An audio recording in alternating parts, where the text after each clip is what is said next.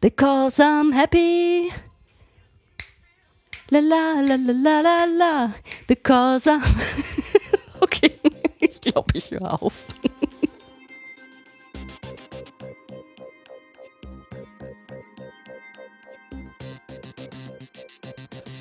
Und herzlich willkommen zur aktuellen, bereits 20. Episode von Indiaka Punk. Heute zu dem Thema Glück und Happiness.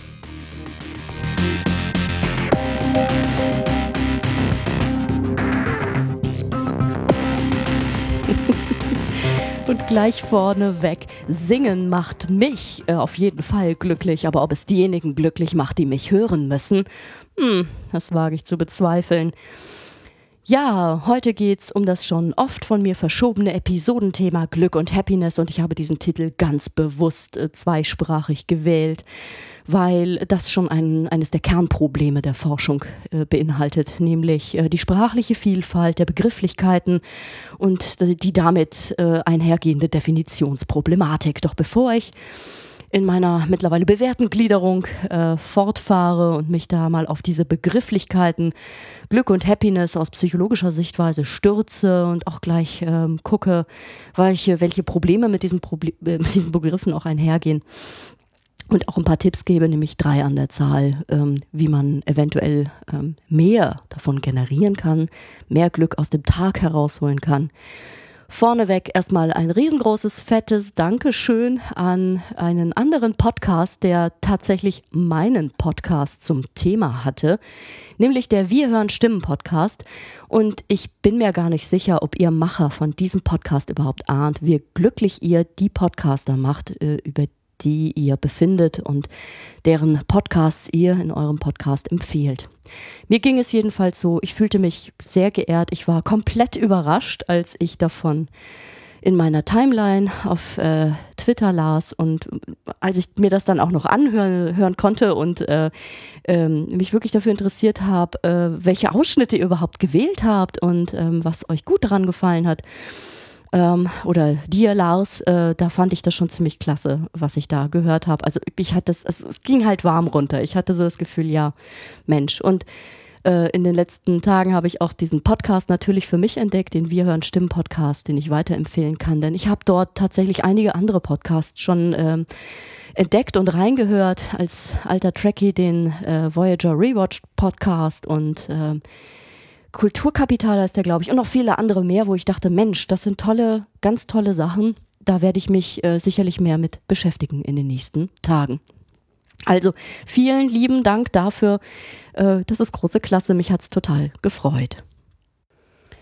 So, und das äh, Skript, ich habe ja immer so ein paar Seiten Notizen, die ich mir mache, wenn ich ein bisschen für ein Thema recherchiere. Das Skript war schon wieder einigermaßen vergessen zu dem Thema. Glück und Happiness. Es gab sogar schon eine Episodengrafik, die ich einmal vorbereitet habe für eine Episode. Und ähm, ich wurde wieder daran erinnert durch einen ganz anderen Podcast wiederum, nämlich den Methodisch Inkorrekt Podcast. Ähm, die haben eine Studie aus Nature zitiert dort. Äh, da ging es überhaupt nicht um Glück, aber es ging um Elektroschocks. Und mich hat es gewundert, dass es immer noch als Werkzeug in der psychologischen Forschung eingesetzt wird. Es, ist, äh, es gibt so einige Forschungswerkzeuge, die scheinen sich einfach zu halten.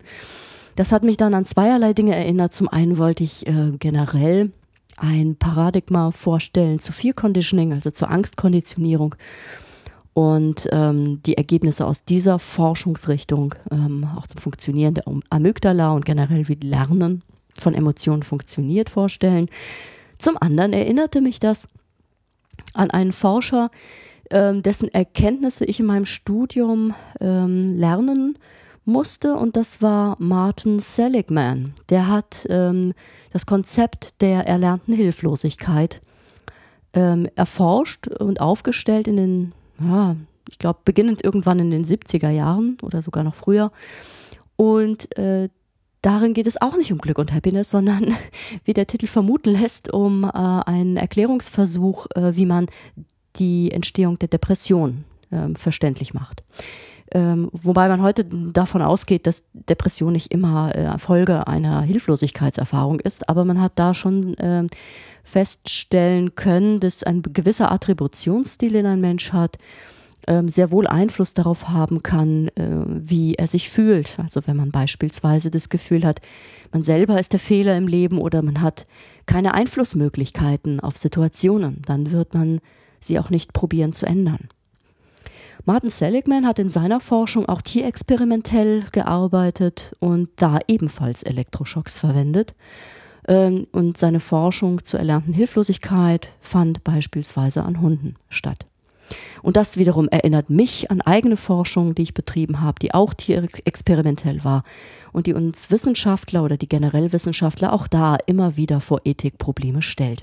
Wieder ein anderes großes eigenes Thema für eigene Episoden. Und so hatte ich dann zum Schluss ein ganzes Brainstorming voller Episoden, ähm, Titeln und Möglichkeiten und Themen, die ich dieses Jahr anreißen kann. Also die Ideen werden mir nicht ausgehen. Aber mich erinnerte ähm, der Gedanke an Martin Seligman auch an äh, die neuere Forschung, die er betreibt, nämlich seit äh, Ende der 90er Jahre ist er in der positiven Psychologie unterwegs, äh, nennt ja oder wird als Begründer der sogenannten Positive Psychology genannt. Und ähm, bezeichnet auch immer wieder, es gibt ja dieses Gerücht, dass er quasi eine Wende innerhalb der psychologischen Forschung hervorgebracht habe, nämlich das Wegwenden von dem defizitorientierten, störungsbelasteten Modell des Menschen. Ich glaube, das kommt daher, dass er in der klinischen Forschung und der Depressionsforschung unterwegs war und da hat man ja manchmal das Gefühl, die eigene Forschung ist der Mittelpunkt der Welt oder keine Ahnung. Jedenfalls äh, war die Psychologie als Fach und Disziplin äh, nie komplett defizitorientiert, sondern hat sich ähm, experimentell als junge Wissenschaft im 19. Jahrhundert irgendwann etabliert. Und da ging es um die Erforschung des menschlichen Denkens und Fühlens und Handelns. Erstmal am gesunden Menschen. Und da war nichts von Defiziten und Störungen und, und Krankheit äh, die Rede, sondern äh, das war dann im 20. Jahrhundert immer mehr auch Fokus von psychologischer Forschung, genauso wie äh, das Gebiet der Psychiatrie, das von Ärzten betrieben wird. Und in diesem Bereich hat man natürlich auch nach, auf psychische Störungen geschaut. Aber das Verdienst von Seligman ist sicherlich Ende der 90er als Präsident des größten Psychologenverbandes in den USA diese Forschung zur positiven Psychologie auch vorangebracht zu haben und dem Ganzen auch einen Schub verpasst zu haben. Im Zuge seiner Forschungen kamen dann andere Forschungen zum Thema Flow-Erleben beispielsweise zum Tragen. Und man hat sich überhaupt mal die Gedanken gemacht, was ist eigentlich Happiness? Welche Modelle, äh, welche Konzepte stehen dahinter, wie kann man das Ganze eigentlich messbar machen und noch viel wichtiger, ähm, der positiven Psychologie hängt auch gleich von Anfang an ein gewisser Anwendungsbezug an, nämlich da wurde von Anfang an geschaut, ähnlich wie die psychotherapeutische Sichtweise in der klinischen Psychologie, was kann ich denn daraus denn nun für Schlüsse ziehen für das angewandte Feld der Psychologie, also fürs Teachen, also fürs Lehren, für äh, Coaching und auch ähm, natürlich für die Psychotherapie.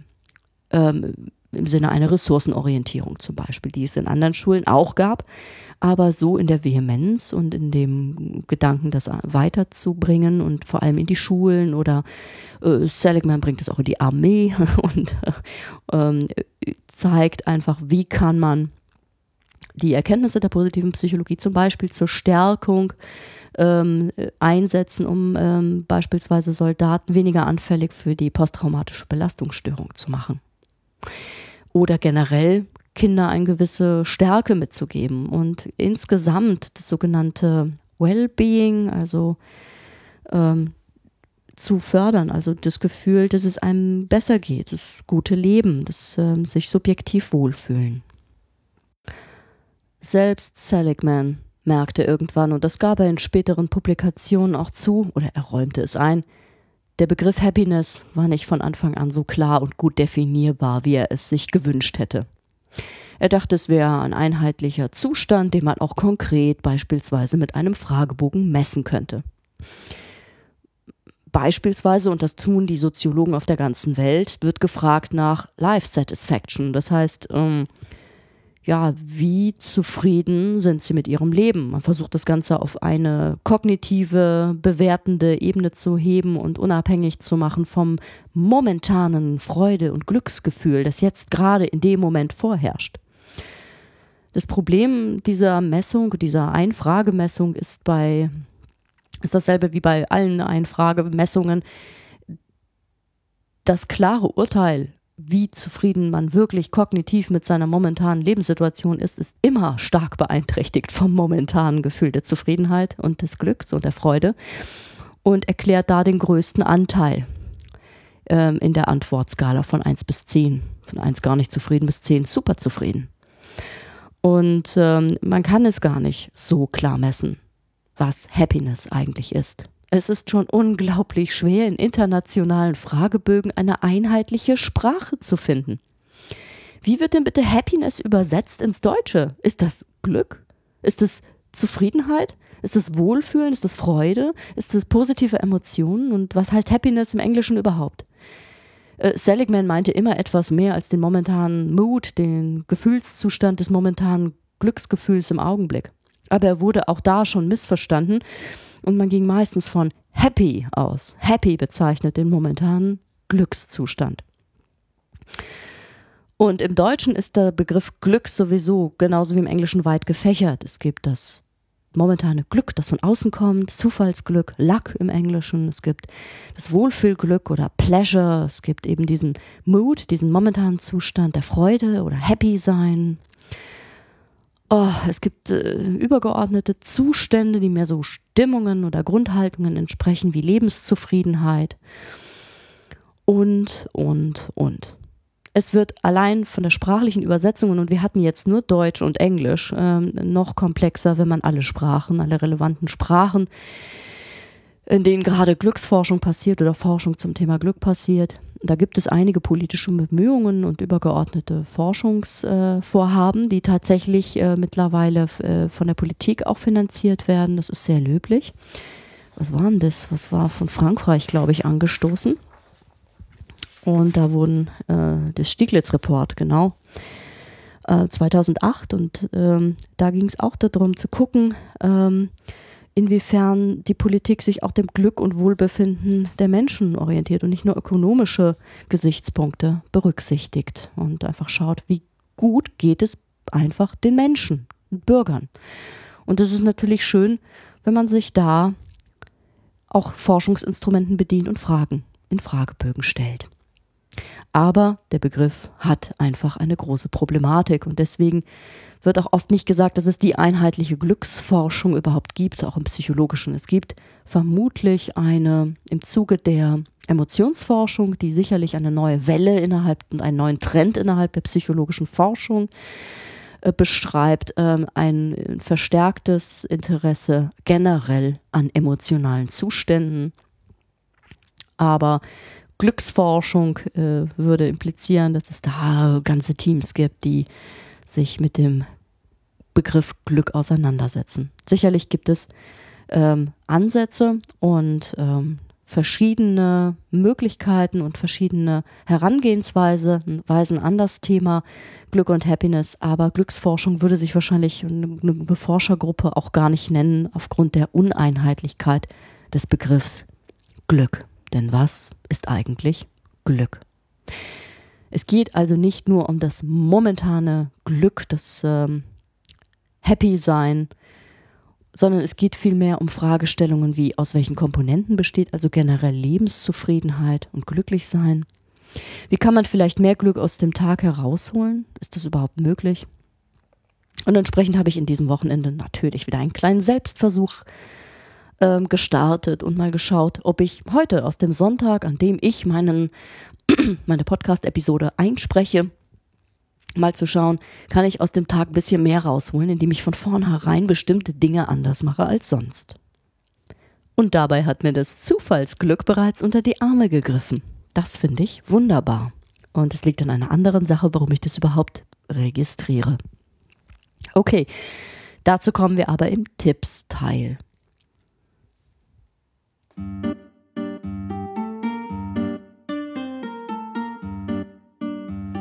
Einige Interventionen aus der positiven Psychologie finde ich allerdings wirklich toll. Eine davon möchte ich mich mit euch mal eben durchführen. Man nennt sie, glaube ich, The Gratitude Visit. Schließt eure Augen, wenn ihr die Möglichkeit habt, es gerade zu tun, und denkt mal in Ruhe darüber nach, welchem Menschen, der jetzt noch lebt, ihr dankbar seid. Für eine Wendung, die er euch im Leben gegeben hat oder etwas, äh, das euch bis heute beeinflusst hat. Und wenn ihr diesen Menschen ganz deutlich vor Augen seht, dann schreibt bitte ein mehrseitiges Dankbarkeitsschreiben, was dieser Mensch euch bedeutet, was er für euch getan hat und womit ihr so zufrieden seid und dankbar seid. Und in einem weiteren Schritt fahrt zu diesem Menschen hin, besucht ihn und lest ihm bitte das, was ihr da geschrieben habt, vor. So oder so ähnlich geht das Ganze. Und ich finde das gar keine schlechte Übung, weil ich glaube, dass diese Form von Übung tatsächlich etwas mit einem macht. Das Gefühl der Dankbarkeit für etwas kann sicherlich das Gefühl der Zufriedenheit gegenüber dem eigenen Leben erhöhen. Das kann ich mir gut vorstellen. Ein anderer Ansatz, der aus der Positive Psychology kommt, ist es, äh, oh, es ist ein wirklich umfangreicher Fragebogen, den ich im Vorfeld der Vorbereitungen für diese Episode ebenfalls ausgefüllt habe und dazu noch im englischen Original. Ich weiß gar nicht, ob es den in deutscher Übersetzung gibt. Das ist ein 240 Einzelfragen umfassendes äh, Inventar zum Thema Signature Strengths. Also es geht darum, was sind eigentlich die Kernkompetenzen, die positiven Fähigkeiten, deine Ressourcen, das, was du besonders gut kannst mit dem Ziel, dass, wenn man es erkannt hat und herausgefunden hat, beispielsweise indem man solch einen umfangreichen Fragebogen ausfüllt, dann auch anzuwenden und zwar vermehrt. Der Hintergedanke ist, wenn ich damit im Alltag präsent bin und auf meine Stärken setze und diese auch wirklich gezielt, auch für Tätigkeiten, die ich sonst gar nicht so mag, einsetze, steigere ich, steigere ich generell meine Zufriedenheit im Alltag mit mir und der Welt. Das finde ich gar nicht so verkehrt. Mir wurde zum Beispiel schon ganz anders, als ich bei der Gratitude Visit, äh, ich wusste ja nicht, wie diese Übung heißt. Äh, ich habe mir dazu einige YouTube-Videos von Seligman reingezogen. Als er diese Übung machte, in einem dieser Videos, dachte ich, oh wow, das soll ich dem jetzt bitte vorlesen. Ähm, zum Glück war mir jemand eingefallen, der schon bereits tot ist. Auch äh, als er gesagt hatte, äh, für wen, für was sind Sie dankbar einem gewissen Menschen gegenüber, da hatte ich diese Person schon vor Augen. Äh, denn da schrickt man schon zusammen und denkt sich, oh, das soll ich dem jetzt vorlesen. Und das hat er wohl angeblich tatsächlich mit Menschen getan und die haben sich danach alle ähm, besser gefühlt. Wir sind noch gar nicht beim Tippsteil. Sollte es jedenfalls eine Glücksforschung geben, so ist sie auf jeden Fall multidisziplinär. Nicht nur Psychologen haben, setzen sich mit äh, dem Glück oder Wohlbefinden von Populationen oder Individuen auseinander. Das tun auch Ökonomen, das tun Soziologen. Ein Ökonom hat sich beispielsweise, und das finde ich für mich relativ interessant, mit der Fragestellung beschäftigt, gibt es die Midlife Crisis wirklich?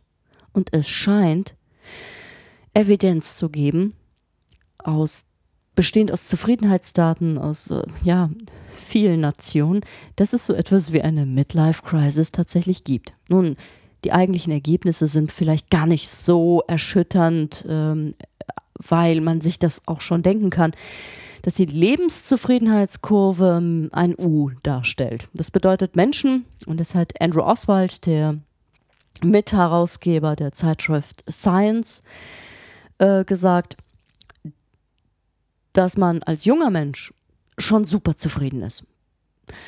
Aber als Mensch so um die 40 bis Mitte 40 eigentlich den Tiefpunkt erreicht der Lebenszufriedenheit und erst in höherem Alter wieder dann äh, mehr Lebensglück und Lebenszufriedenheit empfindet. Das bedeutet für mich ganz persönlich, dass ich mich momentan in meiner Tiefphase befinde. Wie für alle Menschen äh, zwischen 40 und 45. Schrecklich. Ja, na toll. Ich kann mich eigentlich nur damit äh, ähm, beruhigen, dass es äh, eigentlich wieder bergauf geht. Na toll, klasse. Hm. Ja, ja, das vergessen wir mal, diese Studie. Hm? Hm. Und natürlich beschäftigt sich auch die Philosophie mit dem Thema Glück und Unglück. Einer davon ist der Philosoph Wilhelm Schmid. Und seine Haltung zum Glück und Unglück, die gefällt mir sehr. Und die ist auch eingeflossen in meinen dritten Teil zum Thema Glück und Happiness. Wobei es auch Forschern wie äh, Martin Seligman nicht um oberflächliches Glück geht. Er hat schon in seiner ersten Version seiner Positive Psychology nicht nur von den positiven Emotionen Happiness geredet, sondern auch von dem Faktor Engagement. Das heißt, wie sehr man sich in Tätigkeiten einbringen kann ähm, und Meaning, das heißt das sinnvolle Leben äh, als weitere Faktoren mit hineingenommen. Er hat seine Theorie weiter ausgebaut und weitere Faktoren mit hineingenommen, die sich ebenfalls in meinem Tippsteil wiederfinden werden, nämlich nicht nur, dass man entlang seiner Signature Strengths handeln soll oder dass man bestimmte Übungen machen soll, sondern ähm, mit Einfluss genommen hat auch der Punkt Relationship, das heißt, wie man Beziehungen führt. Und das zeigt auch meine Titelgrafik wie, äh, wieder, die zum einen diesen Happy-Moment äh, sehr schön darstellt, finde ich, aber auch ähm, zwischen Mutter und Kind vermutlich oder auf jeden Fall zwischen einer Frau und einem deutlich kleinen Kind.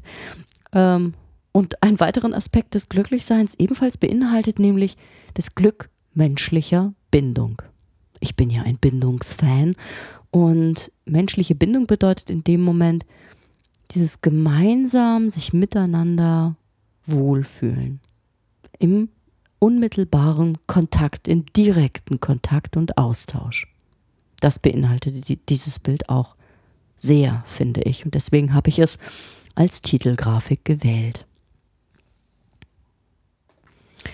Also kurz zusammenfassend, was ist festzustellen? Es gibt eigentlich nicht die einheitliche Glücksforschung. Der Begriff Happiness ist unglaublich schwer zu definieren. Daran krankt das ganze Forschungsgebiet, eine klare Forschungsdefinition festzulegen. Und die Quintessenz der psychologischen Glücksforschung, jedenfalls nach momentanem Stand, kann sein, dass man Glück lernen kann.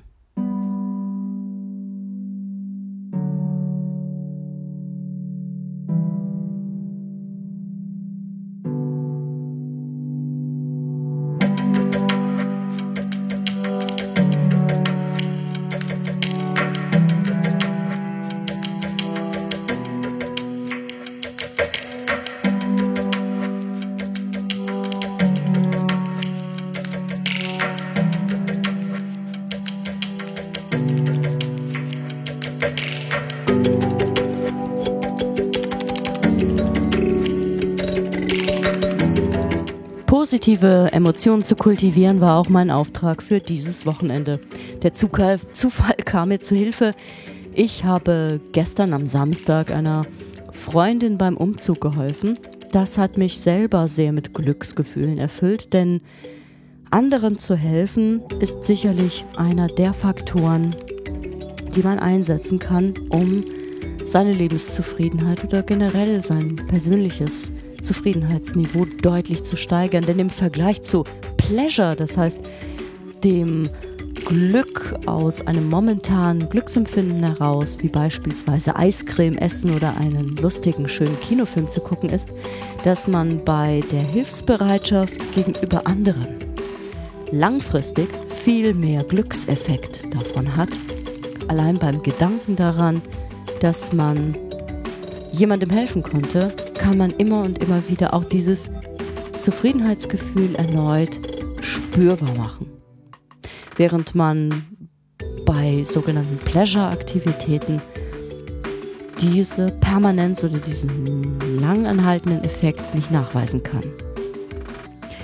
Aber das ist eigentlich Tipp Nummer zwei. Okay, jetzt habe ich mich verzettelt. Tipp Nummer zwei, anderen helfen. Das ist definitiv wichtig und gut und kann das persönliche Glücksempfinden vehement steigern. Mir tut es heute noch gut daran zu denken, dass ich ähm, dabei eine große Zufriedenheit empfinde, dass ich jemandem wirklich intensiv geholfen habe und auch wirklich einen wertvollen Beitrag geleistet habe.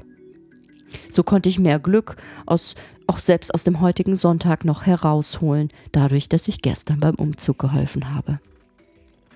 Aber Faktor Nummer eins, und ich finde, der allerwichtigste Faktor dabei ist, dass ich überhaupt mitbekomme, dass ich glücklich bin.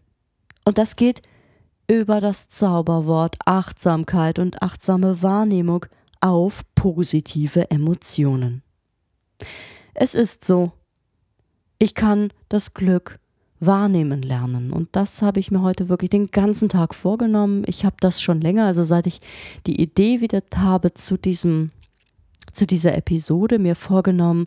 Und das alleine hat meine Wahrnehmung gelenkt auf glückliche Momente. Wann bin ich glücklich? Wie fühlt sich das an? Das ist super, super relevant und deswegen hatte ich das eigentlich an Punkt 1 gesetzt.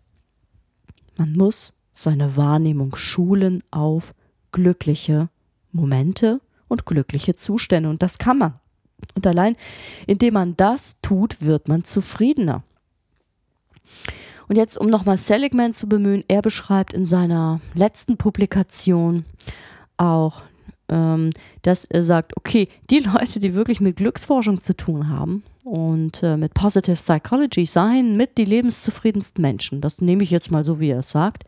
Ich kann mir das aber schon gut vorstellen, dass Menschen, die ihre Wahrnehmung auf Glücksmomente legen, nicht auf den auf dieses äh, flüchtige Glück im Augenblick, sondern dass sie wirklich lernen, Dinge, die gut sind, wahrzunehmen und sie zu genießen. Dass diese Menschen in der Tat ihre Zufriedenheitsscores nach oben bringen und damit auch tatsächlich zufriedener werden. Man muss die Gelegenheiten wahrnehmen. Zu Punkt 2 gehört nicht nur anderen zu helfen, sondern generell soziale Kontakte zu pflegen je direkter, je besser. Klar, Skypen auch nett oder E-Mails schreiben, aber der direkte soziale Kontakt zu lieben, netten anderen Menschen ist es, von dem ich spreche. Und das jeden Tag. Es ist nachweislich so, dass wenn Menschen einsam sind, dass sie sich schlechter fühlen. Und es ist nachweislich so, dass soziale Kontakte zu netten Menschen die Lebenszufriedenheit insgesamt nach oben äh, treiben. Ganz merklich. Das ist einfach so. Soziale Kontakte, also entweder anderen helfen oder einfach selber merken, dass man geliebt wird und Liebe geben kann, das ist etwas, das ganz relevant ist für das persönliche Glück und Happiness-Niveau im Alltag.